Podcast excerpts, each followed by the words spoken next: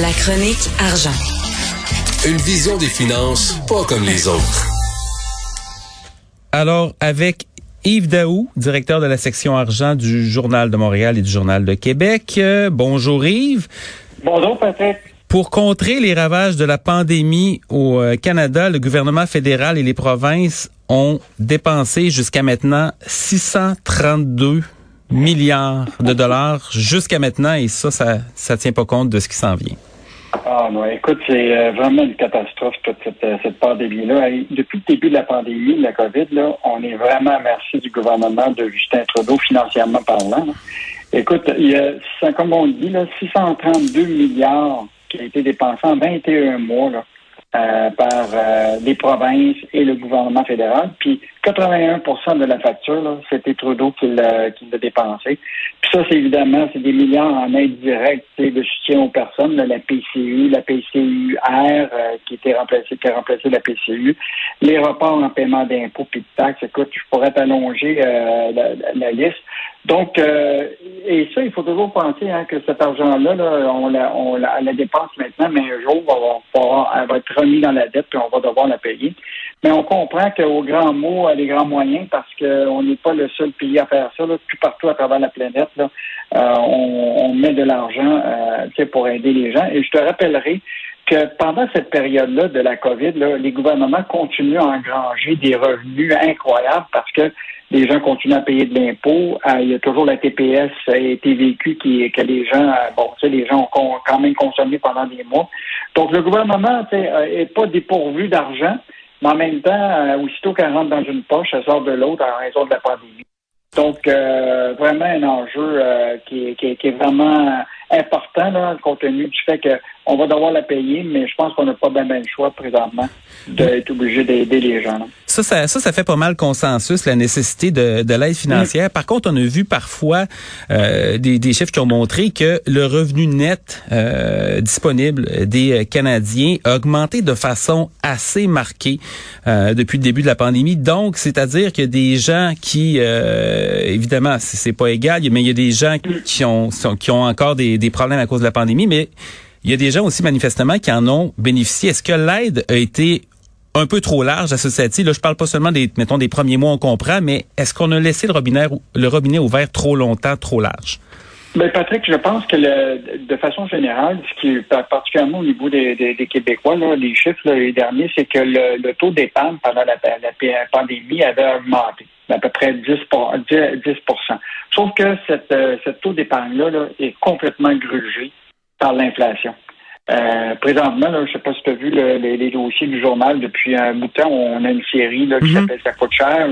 La réalité, c'est que dans l'économie réelle, si tu vas sur le terrain, le Statistique Canada puis les prévisionnistes peuvent tout dire c'est que là, bon, ça va augmenter jusqu'à 7% mais la réalité, c'est que dans la vraie vie, tu vois des augmentations beaucoup plus importantes euh, autant de l'alimentation que de d'autres produits. Donc, euh, cette épargne-là que les gens ont créée, évidemment, soit avec l'aide, soit quand ils ont continué à travailler parce qu'il y a des gens qui ont été en télétravail qui ont maintenu quand même euh, leur, leur, salaire. Puis beaucoup ont fait des rénovations, ils ont, le monde a acheté des maisons, etc.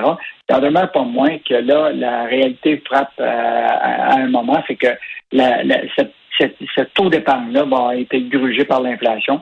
Puis là, bien évidemment, le début de l'année qui commence là, va être à la fois difficile euh, pour les gens, puis il va être aussi difficile pour les restaurateurs. Euh, je ne sais pas si tu voulais qu'on en parle. Oui, oui, absolument, parce que la, la, la, Fédération canadienne de l'entreprise indépendante euh, montre que c'est le secteur de la restauration qui a subi les pires dégâts de la pandémie et la dette moyenne atteint maintenant 200 000 c'est, ça, c'est vraiment aujourd'hui, c'est à partir d'aujourd'hui que les mesures s'appliquent pour les restaurateurs, là, c'est la capacité à 50% mais même déjà dans les réseaux sociaux, là, plusieurs restaurateurs, puis on l'avait écrit samedi, même Saint-Hubert est en train de regarder à complètement fermer sa salle à manger. Donc, même si on ne trompe pas nécessairement à 50% euh, même des restaurateurs estiment que ça, ils lancent déjà la serviette en disant, moi, je peux pas maintenir à 50% Puis, en plus de ça, ben là, il va y avoir des employés qui vont tester positif. Donc, ils se retrouvent dans une situation difficile. Et ce qui est, ce qui est dommageable actuellement, c'est que tous les restaurateurs ont tous des programmes d'aide, mais en grande partie, ces programmes d'aide-là, c'est ce qu'on appelle des prêts. C'est l'idée, sais, que tu passes de l'argent pendant un bout de temps, mais la réalité, c'est que tu vas devoir les, rembourser, ces fameux prêts-là. Et là, ce que les restaurateurs demandent euh, directement au gouvernement, c'est de l'aide directe. Et on avait euh, cette propriétaire-là là, de restaurant dans Montréal-Nord samedi qui s'appelle Joey Malouf, qui qui est la fille du propriétaire de la Flamberge dans Montréal-Nord. Elle dit on ne veut pas des prêts car ce qu'on reçoit, on va devoir rembourser. Puis présentement, ça permet à peine de payer les paiements de, remboursement du prêt. Donc, ce que les entreprises, les restaurateurs demandent, comme de cette de l'hôtellerie, c'est de l'aide directe.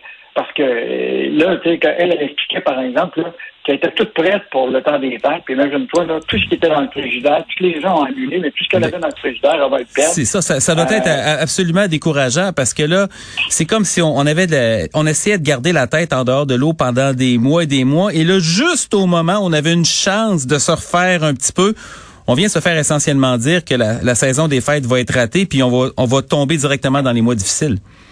Ah oui, puis moi je pense que le gouvernement, là, autant fédéral que provincial, devrait regarder une façon d'assurer une aide directe et ciblée à ce secteur-là euh, présentement, plutôt que de leur faire des prêts, là, puis euh, toute la bureaucratie autour de ça.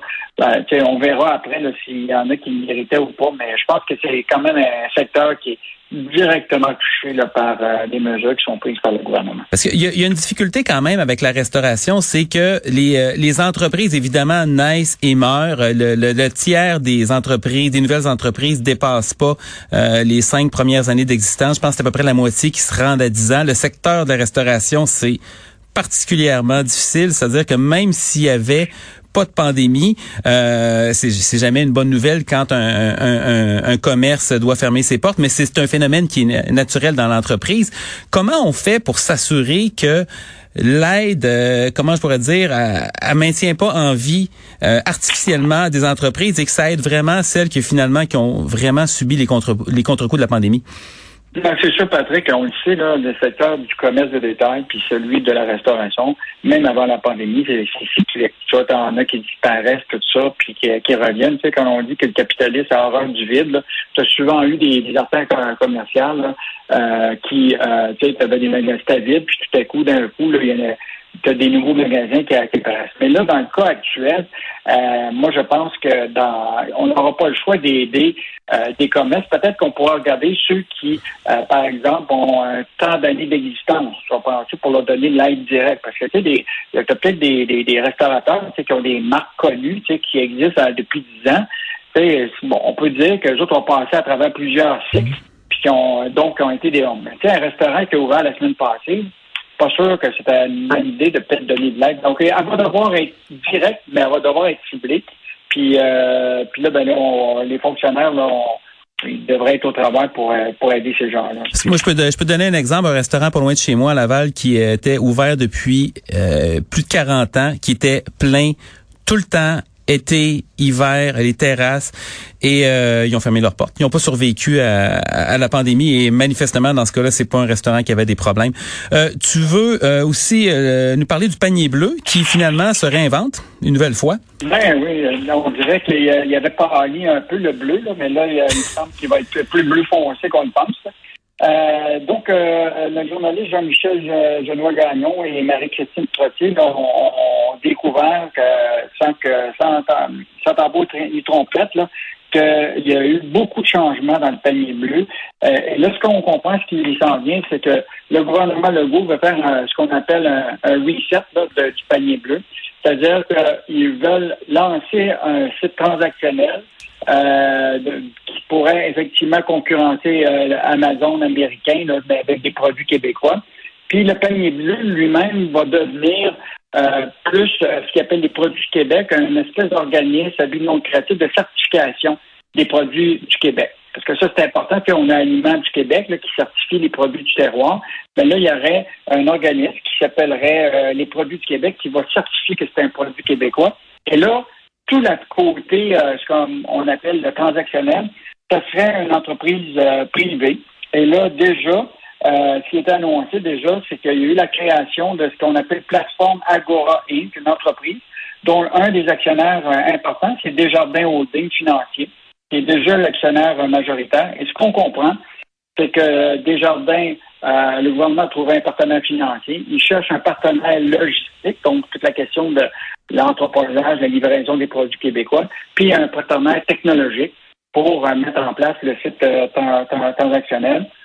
Donc, potentiellement, le gouvernement pourrait, avec des partenaires, tout ça, se faire une aventure autour de, de 20 millions de dollars. Donc, quand même des bonnes nouvelles parce qu'on sait, là, euh, l'achat local, euh, on, estime que c'est bon pour le Québec puis pour nos, entreprises d'ici. Et là, actuellement, ben, évidemment, il y a le seul site transactionnel euh, intéressant, c'est évidemment Amazon, qui quand même prend des marges importantes, qui n'est pas là pour faire la promotion des produits du Québec. Là, le gouvernement veut faire un, espèce de reset avec ce nouveau panier bleu. donc, on envisage déjà être en activité là, dans la prochaine année.